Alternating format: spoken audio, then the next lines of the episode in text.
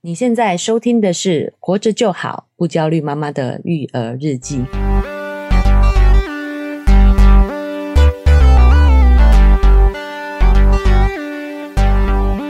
我是营养师肉圆妈大。家好，我是奶舅。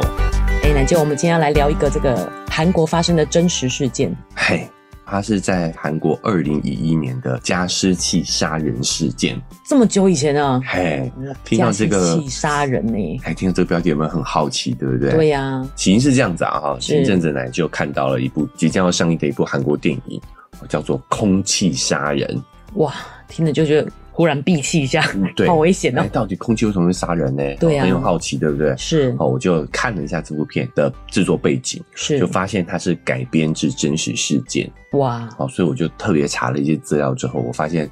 啊，这个故事太震撼了，是好所以我就想要通过这一期来跟大家做分享。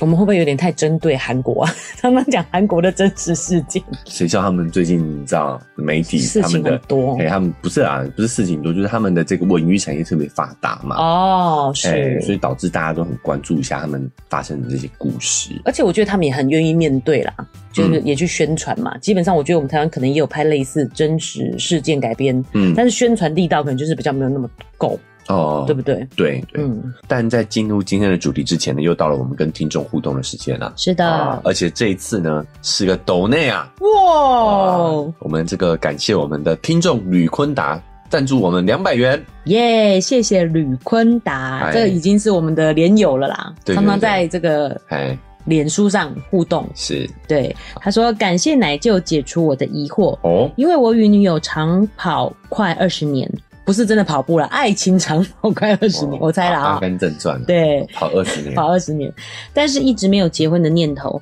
但是听到你们说的内容，其实我认为婚姻就是一个合约哦。他认同我们说哦婚姻是合约的部分。是是，我与女朋友这样才是爱情的最大值，不用外表的婚姻束缚来证明自己与他的爱。哎呦，哇，哦，真的是爱情长跑二十年对啊，不容易耶，嗯，真的好。不过说实在的，就是我们想讲的，也不是说否定婚姻本身的价值，是而是它应该是一个可选项。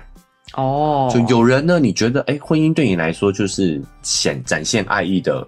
最大表现，对好，那你就去做吧，没有关系。是我们没有批判婚姻对每个人的价值感是不同的。对好，但是如果你觉得你们的感情不需要用婚姻来证明，我觉得也挺好，是好也是一种新的探索方式嘛，对没不对？错，奶舅不是鼓吹离婚啦、哎对不对？对，不是说婚姻不 好，嗯而是说，哎、我们可以用什么不同的角度来看待婚姻，没有对说一定就是怎么样子。对，好，那在这个我们这位听众的故事里头哦，你会是觉得就是说，他跟他女友好像就没有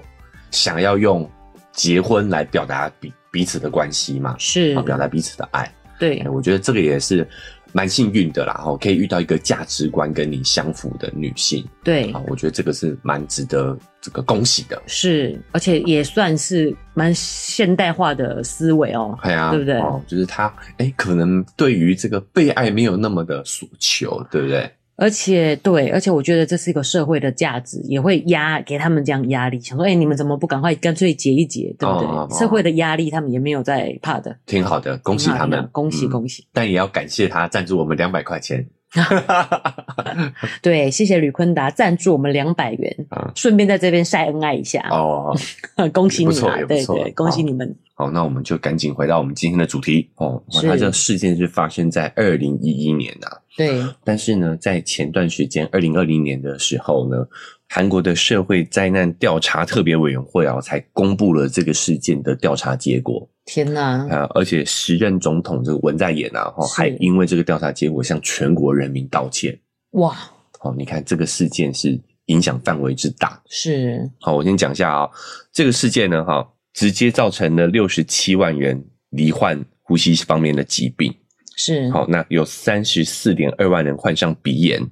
二十点三万人患上了肺部疾病，十六点六万人患上了皮肤疾病。哦，好，一三年的时候呢，有九万人呢患上了哮喘。这整个事件呢，至少有一点三万人因为肺部疾病或者是哮喘而死亡。这么多，对，这真的影响很大耶。嗯，而且这个事件呢，给受害人带来的影响呢，哦，直到今天都还在持续的发酵当中。是那你看，造成了这么多伤亡的这个事件哦，是起因居然是因为一台加湿器。哇，二零一一年的时候，四月份的时候呢，对，韩国首尔的一家医院哦，它接收了十七名肺部纤维化症状的住院病人，是然后其中呢有九人后来不治身亡。哇，那个比例很高哎。对，然后呢，让人更感到遗憾的是呢，哦是这些受害者呢，大部分都是孕妇、产妇和婴幼儿。啊，为什么会特别变成是产妇跟婴幼儿啊？好，那这就引起了医院的注意嘛。对， 呃，同时，其实肺部是这种纤维化呢，是算是相当比较少见的疾病。是那他们突然同时有十七名的病患，没错，好，然后又都是婴幼儿跟孕孕妇、妇孕产对妇有特别特定的对象对耶，特定的对象。是哦，所以他们就开始去展开了调查，就发现呢，哦，在这个二零一一年之前呢，也其实有也有这些哦产妇啊、孕妇跟婴幼儿啊，哦因为相同的问题死亡的案例，哇，哦，全国范围内都有发生。是其实这种肺纤维化大多是发生在比较年长的人的情况，对，或者是有一些工厂吧，哎，工厂对哦有一比如些说你毒气的地方毒气或者是你的工作室啊，常去吸污粉尘的，对好，那嗯或者长时间可能在活在有雾霾的的地方 的地方，对，你才可有可能会产生这种肺纤维化的状况。是，产妇还算有点年纪，对吧？但嗯，婴幼儿肺纤维化这是非常罕见的情况、欸，对啊，而且应该就变成有特定区域性嘛，对通常这一区的人有，但它不是耶，它是分布哎、它是全国性的。对哦，对，我有妈注意到了这点哦。是所以，因此相关单位就觉得非常的特别啊，对哦，哦所以一些呃相应的调查机关呢，就开始展开了调查，是哦，他们一开始认为这是不是一种新型的病毒导致的肺病？哦，哦，有没有像我们现在这个所面临到的这个 COVID nineteen？对啊，但是这个是在二零一一年的时候发生的事情哦，是哦所以不是现在，对只是突然有种时空错乱的感觉，对不对？对哦，所以他们马上就呼吁说呢，呃，就是要预防啊这种新型流感的病毒啊，或者对是什么的流行病啊，哈是就是跟我们现在的状况有点一开始有点类似，以为是病毒以造为成是的，病毒造成的。哦，可是呢，就是在一一系列针对这种哦流行病的防治方式，然、后比如说呼吁大家公共场合要戴口罩啊、戴口勤洗对手啊，哈、哦，就我们现在很熟悉的这种状况之后呢，哎，但这种不明原因的这种死亡呢，哦，是还是持续的在发生。是哦，所以整个社会呢，就在当时就陷入了恐慌哦。韩国的这个保健福祉部，是好、就等于是我们的这个卫卫福福部部啦，哈、它嗯通过大规模的流行病学调查之后呢，就基本上排除了是病毒传播的可能性。是，那在他们当年的这个一一年的八月份呢，经过大量的实验，对就初步认定呢是加湿器的杀菌剂导致了这种不明原因的肺部致死的元凶。瑞妈听了其实是非常心疼的，嗯，因为像这种肺部的问题啊是不可逆的嘿，也就是它伤害了以后，它就你的肺呼吸的状况就会越来越差，嗨，所以一般都发生在老年人身上嘛。对就是对对，你会越来越喘，嗯然后越来越呼吸不到空气。嗯，可是对于一个小孩耶，婴幼儿这样，然后他就越来越呼吸不到空气，听起来真的很可怕。嘿，而且我想要补充一点，就是怎么样看不是因为病毒造成的原因，嗯就跟我们现在 COVID 1 9很像。嗯如果是病毒造成，它就会有传播链，嗯，跟这样嗯一群一群的人是不一样的。哦，嗯对，就像您讲的，它会有地域性，对不对？对哦比如说一开始发生在这个区域，然后这是个区域的周围就会有相同的类似。对，而且就是密切接触接触者就会有类似的症状，这样子。哦，对，对哦，这就是为什么他们的专家哦可以初步排判除定是对病毒性的。是哦，那后来又为什么发现是加湿器呢？也对是发现他们的共通点，是，哦，就除了是婴幼儿跟这个产妇之外哦，对发现家里都有加湿器。为什么他们会判定是这个加湿器是元凶呢？哦，对啊，因为他们调查这些患者之后，发现他们有个共同点是哦，就是他们都有使用加湿器的习惯，而且使用频率很高。最重要的是呢，他们还有一个习惯，就是会在加湿器里面呢，哦，使用同一个品牌的加湿器杀菌剂。哦，有的人呢，一个月就可以用掉一瓶。是哎为什么往加湿器里面加这个杀菌菌能置人于死地呢？是好，我们就要先来了解一下哦，就是对嗯韩国他们特殊的这种生活状况。是就是韩国的冬天，他们呃天气非常的寒冷，因为对地处北方嘛，是哦，所以他们呢通常都会有地暖啊，或者是有空调啊、暖气啊，哦是来控制室内的温度。是哦，那室内的温度一直保持在这种高温的状态的时候，就会产生另外一个问题，就是空气会变得比较干燥。嗯，很干燥，所以他们为了要维持室内的这个湿度呢，所以有很大一部分的民众会在家里面放置加湿器。是好、这个跟我们的生活台湾的生活情况就完全不一样了。对，哦因为我们比较南南边嘛，是对不对？所以我们大部分都是要除湿器。对，我们家无时无刻都在 除湿，湿。好，但是因为生活情境的不同，像对韩国他们就需要这种加湿器的状况。是好，那他们有统计过哦，全韩国五千万人口哦，有五分之一，也就是有一千万人呢有使用加湿器的习惯。哇，好，哦这时候厂商呢就会发现背后的商机嘛。是哎、你买了加湿器，这个是所谓的一次性的服务嘛？对等于哎我把加湿器卖你了，你是跟我就没关系了。对除非你这个加湿器再用坏掉，对不对？对啊，你再加买湿新器的就加水就好啦。对，哦，就是不断的加水就可以了嘛。是哦，所以韩国商人呢，就这个发现，哎，这样不行，赚不到赚不到你持续性的钱。对好、你会发现其实很多厂商，是，他机器卖你很便宜，对但他都要赚你耗材的钱。我为什么会默默偷笑？因为我想到我们，因为我们现在因为 COVID nineteen 大家都要消毒洗手嘛，嗯，所以我们家有那个小米的给泡器，它可能也很便宜，但是它那个下面的肥皂液就皂是液要哎对皂液就要用它的，一对，罐一罐要换这样子，是好、这个对于这个就是耗材，厂商的财报来说，是他就可以甚至可以去估算出它的未来的价值。对好、它的股价就会涨。 是，对好，这个这个其实是一种商业的模式，是稳定的收益啊，哎稳定的收益，益，卖你耗材。对哦，包括说我们讲，我们生活中其实无所不在，无所不在哦。，是比如，说咖啡，对其实咖啡机不贵嘛，那对种胶囊咖啡不贵，对胶囊贵啊， 是，因为它可以持续的去卖你这些耗材，对， 这才是大生意啊！讲实在的，这才是赚钱的那这个才是赚秘钱的密秘密。哎嗯，好，所以很多这个韩国的厂商呢，就把这个歪脑筋动到了加湿器上头了。是他，想说，我怎么样在这个加湿器上面创造这种耗材嘞？对啊，就加水就好啦，对啊，就水嘛，对不对是？哦，有有这个叫做健康概念一点的，我们就加纯水嘛，，对买好一点的水来，对那也不用跟你买啊。对啊，好、所以厂商就开始去想方设法的是置入恐怖行销，他就开始告诉你啊，是，你看你加湿器里面要放水，对，那个水放久了就会干嘛？生细菌，产生细菌，这是对不对真。的，像我们的啊除湿机里面那都会咻咻的，有没有？对对对 对对，好，就是水放久了就里面就会有产生细菌对嘛。啊对，没错，然后呢，所以他就告诉你说，加湿器要清洁，遇到空气啦，所以其实是厂商要改善诶、他要用一个比较跟空气隔绝的环境就不会了。对，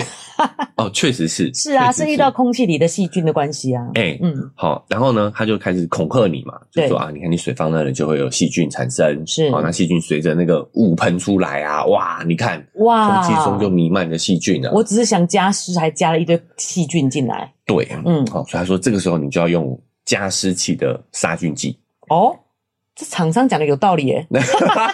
哎、瑞文妈乱讲的，因为瑞文妈一开始就觉得加湿器就加水就好，你怎么可能要加其他东西进去啊哎？特别是你如果呼吸进去呢，是拿不出来的。对所以这个东西我们甚至现在都还有用空气清净机嘛。对，然后你还特别加一个东西进去，这很荒唐哎、嘿，但我听了他的这个文案以后，我觉得哎呦有道理 哦，真的很厉害哎、是不是很可怕？对不对？是哈。然后厂商呢，哈，首先是先恐怖营销嘛，对不对？对哈告诉你这个加湿器呢，哈，一直保持在潮湿的状态，是哦，你如果清洗不干净的话，会滋生细菌嘛。对，哦，所以如果我们每一次呢都加入这个杀菌剂呢，就可以直接杀掉这个加湿器内部的细菌，是还能把这个杀菌剂呢雾化到空气当中，杀掉空气中的有害物质，呵护家人的健康，哇，好、保护孩子的成长，好夸张哦，好、再透过呢这个电视台哈、哦是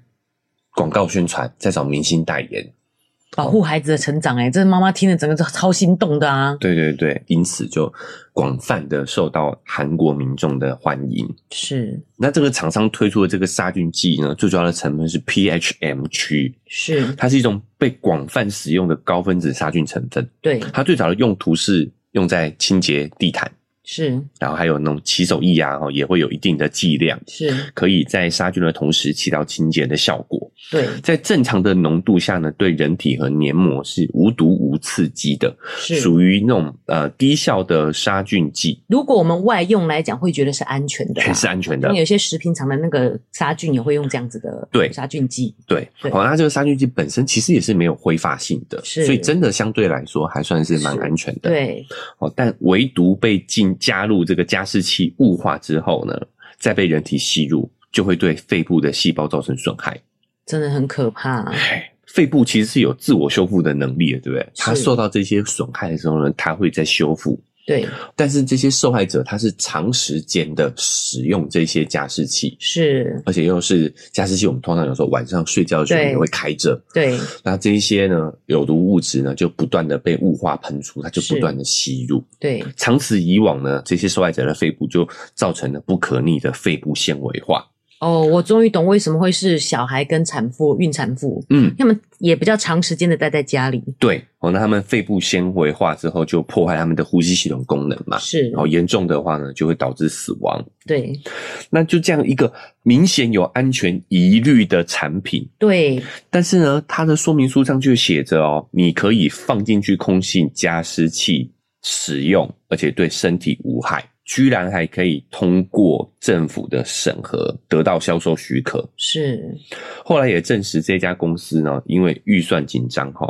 产品上市前居然是没有做安行安全性的检查。因为外用是安全的，就是他们有点东凑西凑写出这句话嘛，对用起来是安全无虞的，但是不是可以吸入的。对，它等于用过去的那些安全无虞的报告来直接加到这边来使用吧。就是外用无语嘛，对对不对？但是对你放在加湿器加就被湿你器里吸到头肺哎里就面，吸入不了一样哎的，就变内用了。，对，这个安全性是不同的。是那幸存下来的人呢，也不代表是幸运的哦，是因为有不少受害儿童呢，就变成是长期患有鼻炎啊、肺炎啊、结膜炎啊，还有肺纤维化等没有办法逆转的伤害。是，哦，有的到最后呢，哦也没有办法逃过死亡的厄运之外哦对，还有受害者因为他的呼吸系统受到伤害，只对能插管才能进食。哦，哇，甚至有些小朋友他一辈子终身都要携带着氧气瓶。对，哦，所以很多父母呢，就因为当时购买了这个杀菌剧决定而觉得自责嘛，它啊，哎对，就觉得自己是亲手伤害子女的凶手。是哦，所以啊，这些家长们就联合起来呢，想要透过法律途径呢，向生产商展开诉讼。对，在二零一二年的时候呢，他们终于向相关的企业告上了法庭，对，但是呢，这间公司呢，就拿出了一份小白鼠的毒性实验是报告，哦，是就说哎、小白鼠在这种这种雾化的情况下是没有受到损害的。没有损害，怎么可能？对，后来也证实了哈、哦这份报告呢其实是伪造的。好、这也太恶劣了吧没！错，它隐瞒了加湿器杀菌剂会肺会损伤肺部的关联你性。看，我就知道，如果大人会有事，小孩不是小孩，就是老鼠一定也会有事。哎、一定也会有事的哈、嗯对这个一定是有因果性的嘛。是哦那韩国的两名大学教授呢，那也因为收到这家公司的贿赂呢，而被被逮捕。天哦，哪，就是他们在做实验的时候是有调整过有这些个研究数据的有。些可以做，有些不可以做、哎，这背负了多少条人命？没错，真正的实验是这样的哦，小白鼠在长时间待在加湿器杀菌剂的雾化环境下呢，是半数的样本的小白鼠死亡，其余存活的小白鼠呢，它的黏膜和呼吸道也受到了极大的损伤，是，和幸存者的症状非常相似。对，哦，哎，这个时候已经证据确凿了嘛，对不对？嗯对啊但是这个时候呢，公司又放大招了，就开始摆烂。他说：“好，我承认我有毒嘛，是，啊、但你你起诉我啦，那你要拿出证据来啊，你要证明是我的产品直接造成的结果，不然的话是我不承认，对，对不对？因为呃，肺纤维化有可能是其他的原空因气啦、啊，对啊，或是哎、空气就是加湿器的问题，因为这种东西它是属于慢性损害。对，没错比，如说我喝了你的东西，哇所以，所以隔天哎就嗝屁就嗝屁了，对，就死翘翘了。那我觉得就可以证明，是我喝了你的东西导致我的嘛。是我，不要说那么严重，比如说喝了你的拉肚子了，对，但是因为这个东西是很长时间的，是你可能要吸个一年两年，你才会是发生这种肺纤维化的状况。没错。那我怎么知道你这一两年之间你有没有做其他事情？对，时间拉太长了，变、哎变音就变多了，病就变多了，是所以就在这个检方呢，他无法在他承认毒性的情况下去验证这个因果关系嘛，是，最终就终止了起诉。哎，这公司很厚脸皮耶，，对，哈、这个真的是完全没有社会道德责任对了，啊对不对？哦，同时间呢，这个受害者家属呢又开始哦去追究啊相关部门的赔偿，是。好、因为是你发给了这个产品销售的许可证对嘛，啊，我们相信国家哎，难对啊怪总统要道歉。嘿，这个一定是有有存在重大的失职嘛，对不对？是他要发这个报告，他应该要给他检验报告说是合格的。那你对没有查出检验报告是有问题的，对，对不对？但是这个时候法庭啊，也是国家开 的嘛，就法院是你们家开法院的，是嘿国家开的哦，所以他就讲了啊，当时对于这个相关的法律是不健全的啊，对于有害物质的定义和标准是不明确哦没的、有啊要求，没有哎要求要提出相关的报报告什么的。，对，所以在当时法律不健全的状况下呢，哦，所以你也很难验证相关单位的失职嘛，是哦，所以在这样的这个加湿器杀人事件呢，就在这样的公众和受害者家属的声讨当中呢，慢慢的被大众遗忘了。啊，好，这个也好是我无们奈的哦媒体的时效性嘛。对，哦，就是大家对于这个事件关注，就只有一段时间而已。是哦，哪怕这个事情呢，已经造成非常多的孕妇、产妇还有婴幼儿在内的数千人的死亡，而且潜在的受害者可能是数以万计，是，但是就这样子慢慢的被大家遗忘了。对，哦，只剩下那一些呃投诉无门的受害者的家属。是但韩国也发现了这个加湿器清洁剂的消毒剂的问题嘛，是哦，所以他们就在呢所有的，他们就把所有的相关产品呢进行下架、销毁，是，哦，并且也修法，把它从普通的工业用品呢变成是医药用品，就是在所有的流程上全部都把它严格的把关审核。是哦，加湿器清洁剂这个产品也就彻底的退出了这个历史舞台。哦，就只剩这些受害者家属哈、哦，没有放弃，是哦就算社会大众不再瞩目了哦，对啊，但是他们还不断的要求要重新调查，是在二零一五年的时候呢，那个时候韩国的总统那个朴槿惠，嗯就是因为他那时候面临了政治生涯的危机，是，就是我不知道大家有没有知道，就是那个四月号沉船的事件。哦哟，那个太可怕，因为是小朋友，也都是学生嘛，哎，学生学生就好像几百人，是就是这发生了船船难难。嘿，在这个时候，因为朴槿惠她因为这个事情，她的身世就大跌嘛，是哦，跌到谷底。他为了要这个扭转自己的形象哦，就在呃二零一五年的时候又重新展开调查。是同年的十月份呢，哦，警方终于呢对相关的企业进行调查处理，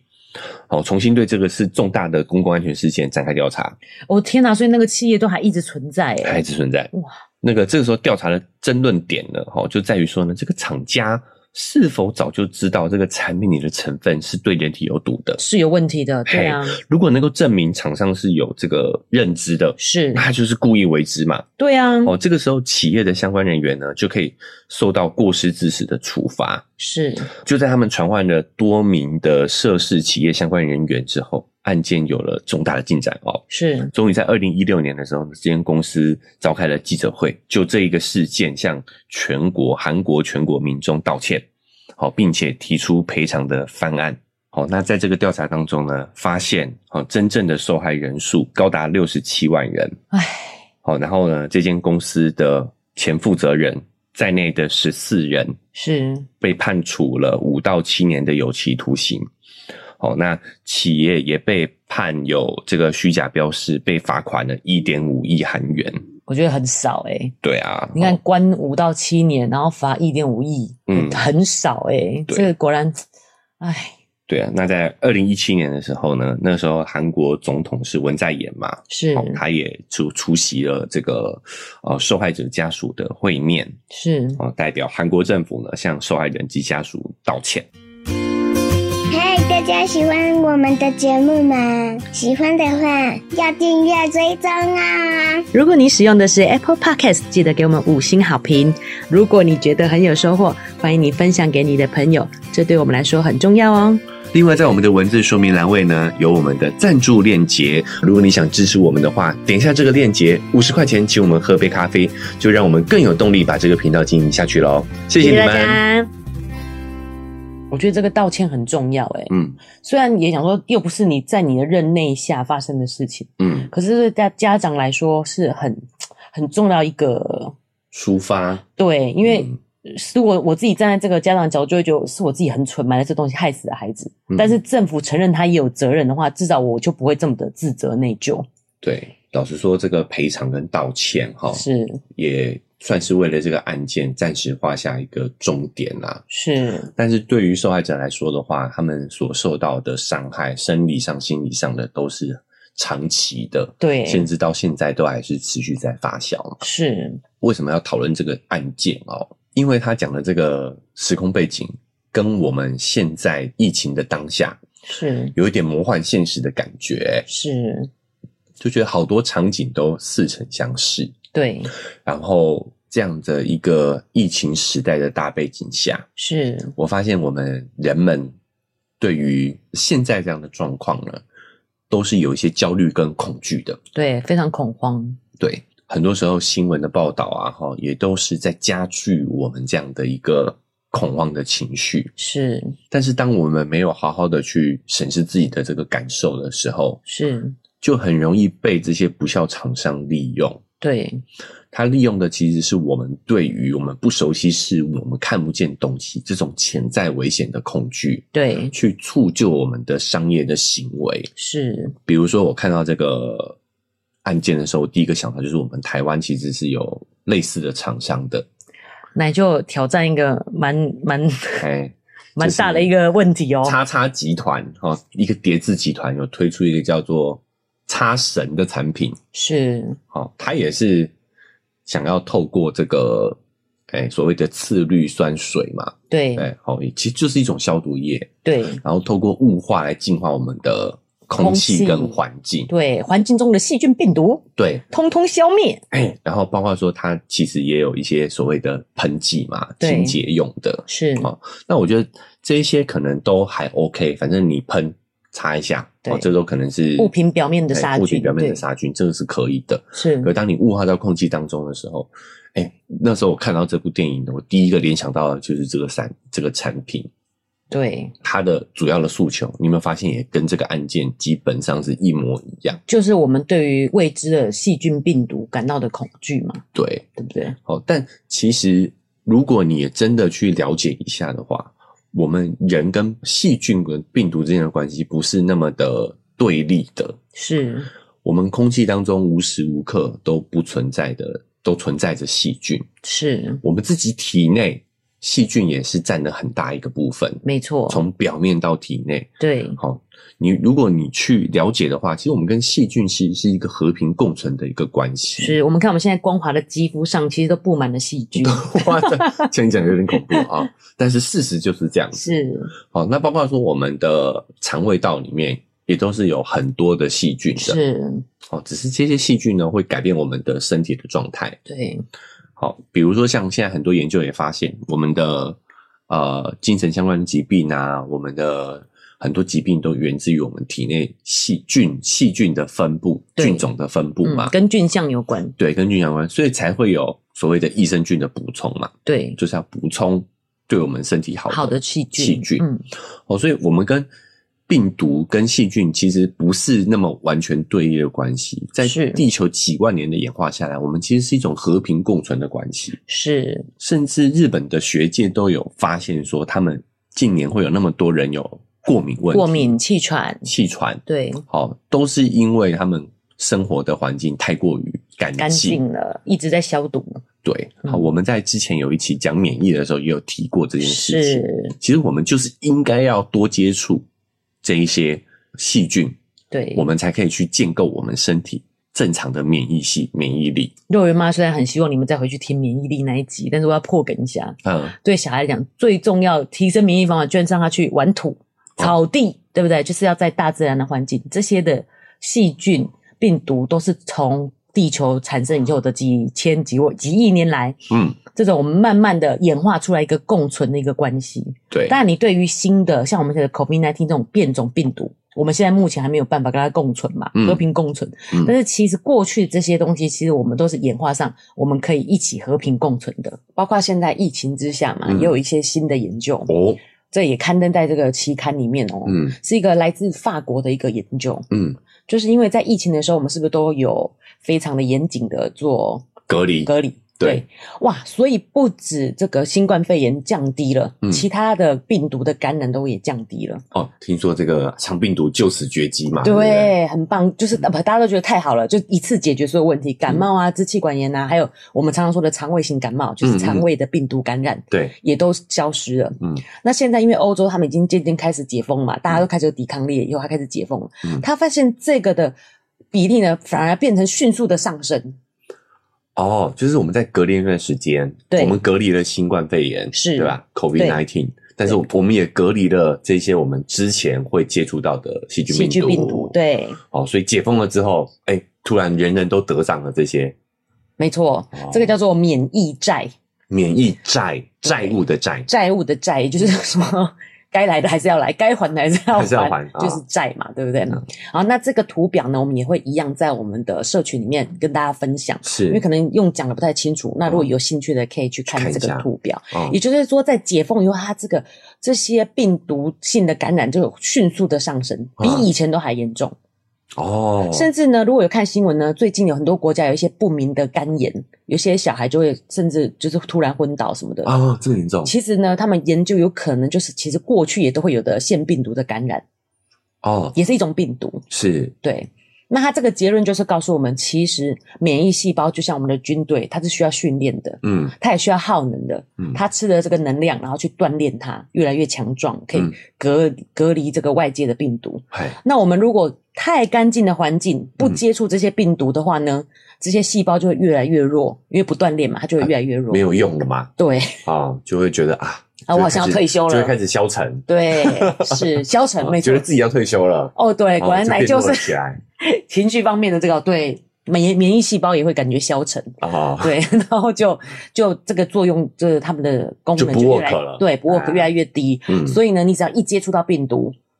你就很容易没有抵抗力，哦就发病了。可能我们以前好在这个一九年之前，我们接触这些病毒，我对们身体都有自然的抗体的，没错都可能会小小的不舒服而已。是，哦，但是就是因为这一段隔离期间，我们过得太啊、呃跟这个病毒太疏远了， 对，所以变成是重新接触之后，我跟它们反太而不熟变得了更严重。是哦，全世界甚至还有一些谜样的肝炎出现这样子。没错，哦，哎，这也算是为了我们为我们之前说那种过度干净的这种假说，等对，于提供了另外一个方向的证据。没错。所以呢，也是要告诉大家，我们活着就好嘛。其实嗯孩子生病的时候，不用过度的担心，他就是在锻炼他的免疫细胞。嗯，是，那真的很严重的呢，我们都会有疫苗。嗯很严重的疾病，我们就有疫苗去防止它重症。是对，所以其实其不就是这些小感冒呢，都是在训练我们的小孩的免疫细细胞。对嗯。我们害怕，身体害怕的是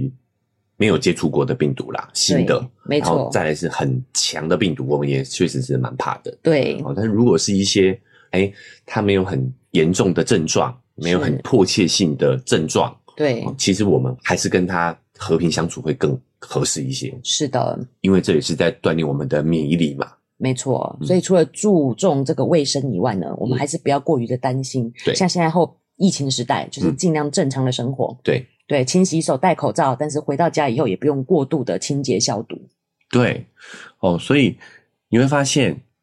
我们的情绪如果我们自己没有去认知的话，对，我们就会被有心人士拿来利用。是，好，比如说媒体，它为了收视率，对，它就会不断的加深你的焦虑以及恐惧。是，哦，那厂商呢就会拿这些恐惧来转换成它的商业利益。对，所以在很多时候，我们在接收讯息的当下，是，我们要有一定的判断力，对，我们要先感觉感知到自己的情绪。是，好，我焦虑了，我这个焦虑从何而来？是，我这个焦虑是真实的吗？对，好，在这是第一个自我的认知，第二个就是你要转化成有帮助的行动，对，你要去找相关的讯息来是来了解嘛，对，好、真实有可靠的讯息来源。，是，其实网络上你你透过一些有专业的机构、有认证的专业机构提供的是正确讯息，都是可以降低你这个焦虑跟恐惧的。对，好，因为其实很大我们部分恐惧的来源就是来自于未知。对，好，我们对于事物的不了解所造成的，没错，所以解决方法很简单，对，就是去了解它嘛。是哦，那还有一个就是，是，我们对于事迹事件发生的概率，我们要有这种概率的思维。是哦，比如说我们对于 COVID nineteen，因为它是新的病毒，所以我们对它会造成的危害其实都是不知道的。是，所以一开始我们确实可以谨慎，对，但是时间一久了，我们就会知道它大概的状况，它能造成的损害是什么样的一个程度。没错，好，那你会发现到现在为止，哈，发展到现在为止，其实它也慢慢的在学着跟我们共存。是没错，病毒也在变成怎么跟我们共存呢？哦，对，好，一直在变种，在适应我们的生活，它才有办法存活下来。对，但是新闻媒体不会告诉你这件事情，它只会报道那一些少数的严重的事情。对，又变种了，好像又更严重了。其实它的变种是要慢慢学会怎么跟我们共存呢？，对，当然，因为我们不是工位专业的啦，是是是啊，对所以我们只是要告诉大家，我们不评价说要怎么样去处理，对好我们就是听政府的，好是听有关单位的。是啊，告诉我们怎么样，我们勤洗手啊，戴口罩啊，这些对事情，好，少出入公共场所啊，这些是我们尽量去配合去做到，对，好，然后包括一些防疫的策略，我们就是啊，遵循这个相关单位的这个见解，对，没错。我觉得奶就提到一个很重要的概念，就是要有概率的概念。嗯，瑞妈这边要讲一个，就是 不小心不铺挂，就是其实我们教授也都有跟我们讲，就是那些食品安全怎么定义，你知道吗？嗯，比你发生意外的几率低，它就是安全的。哦，你会说哦，这个东西吃了有人死掉诶、欸可是其实只要发生几率是比意外还要低，它就是安全的。哦，意外率嘛，对，因为意外跟 哪一个达赖喇嘛说的嗯吗？嗯，哪一个发生你不知道嘛？你出门就会产生有意外的可能。对那这不要只要比这个几率低，这个东西就是安全的。我们的哦定义是这样子的，好，这个相关的研究就是这样嘛，哈。是病毒有没有可能会得到？有，有但它的概率，好，以及它得到之后产生危害的几率，是只要比发生意外低，对，我们就得接受它，我们就得接受它。是好，为什么呢？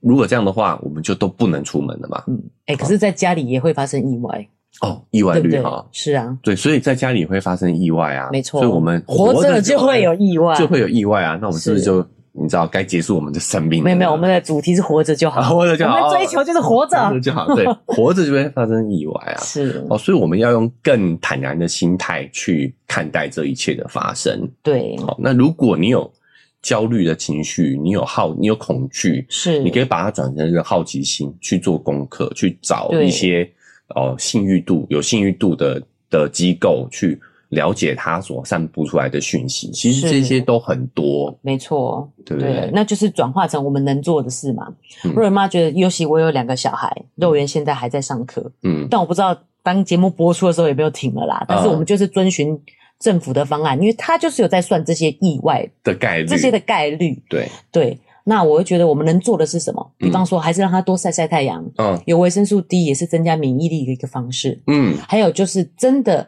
要减少这种焦虑，因为睡得好也很重要。嗯在我们前几期讲到睡眠，也有提到，嗯你没有睡好的话，连疫苗都没有效果，嗯，因为你还是得让自己身体产生免疫细胞嘛，是，对不对？所以常常营养师说的均衡饮食，就是我们要有足够的蛋白质。嗯还有多吃蔬果，那怎么办呢？就是焦虑说，我、我看我的食食物都无法取得的时候怎么办？其实就 let it go 吧，因为最重要真的就是不要焦虑，不要觉得有太大的压力，这才是影响身体免疫力最关键的原因。没错，所以我会判断的方式就是，其实你只要可以感受到这个东西的食物的原型是什么，我觉得都给过。嗯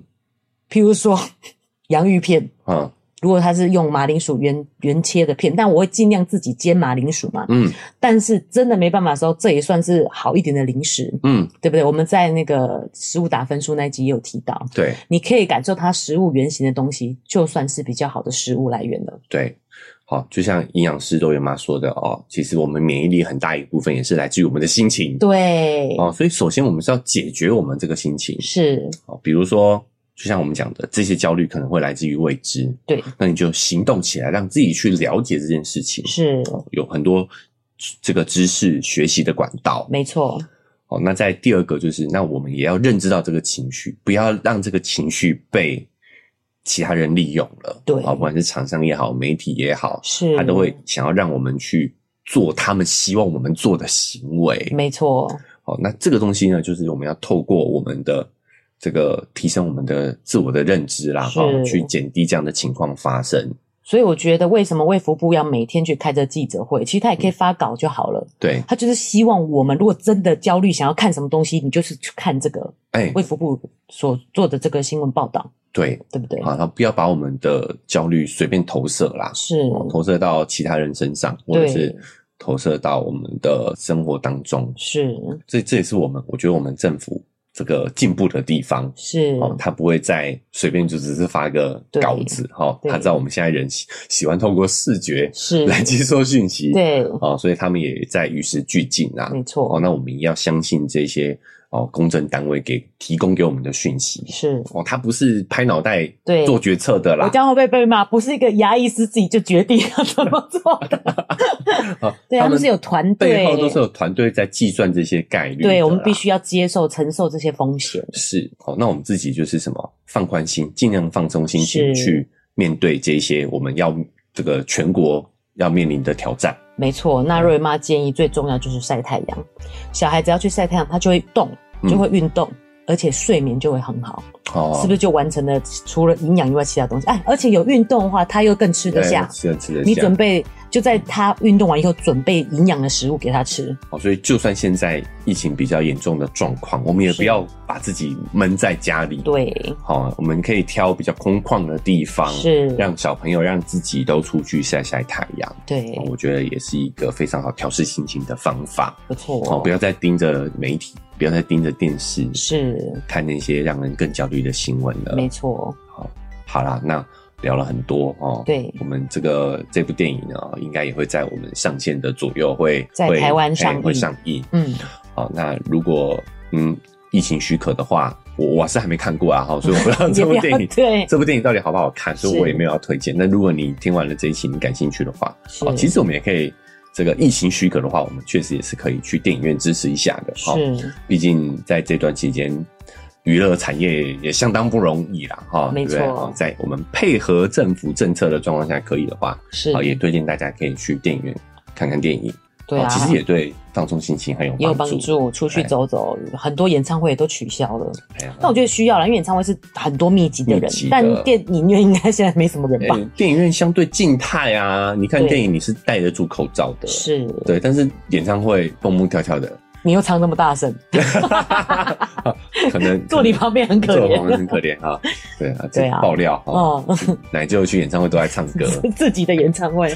好，所以就是口罩可能就比较戴不 住比较戴不住哦，那对，也也有一些也活比较动，活动又靠近，跟人又靠近，对，，也是要看活动啊，还是对啦，还是要看社交距离嘛嗯，可以保持社交距离的地方对哦。那最好的真的还是户外活动会更好一点。嗯哦是我、也是要提醒大家，不要就关在家里啊，没错，还是要把小朋友跟自己都带出去放放风。对，呼吁一下，这是最好的一个做法。嘿，嗯嗯，好，那不管你是用哪一个平台收听呢，哦，记得追踪加订阅，才可以持续收到我们节目的更新。好，那如果你使用的是 Apple Podcast 或 Spotify，记得给我们五星好评。哦，那在我们的文字说明栏位呢，也有一个赞助的链接。哦，如果你觉得有收获的话呢，哦欢迎大家五十块、一百块，哦，给我们一点物理支持，是出门 出门喝咖啡的机哎会出，门喝咖啡的金钱，哦，一杯咖啡就可以让我们这个有被支持的感觉，是更有动力把这个节目经营下去。那我们还有这个社群平台开通了，如果你想要跟我们有更及时的互动，哦欢迎加入我们的脸书是肉圆成长记录，那 IG 是肉圆妈的育儿日记。好、来社群可以跟我们更及时的互动是哦，哦，不用留个五星好评啊、也是要留啦 哈、那留完我们对要要念做可能足要过对过过几个礼拜了，是对不对是好是来 IG 就可以，FB 就可以跟我们更及时的互动。对，有一个那个妈妈跟我相认，就是她是用那个会文字的那个妈妈，哦，是啊、哦，对是哦，他留完言之后来对， IG 跟 FB 跟你互动了是哈、对啊，好、所以诶，想要跟我们再有机会聊聊天的哈，对都可以欢迎来社群找我们。好的， 好，那我们这期节目就到告一告一个段落了哦。拜拜。拜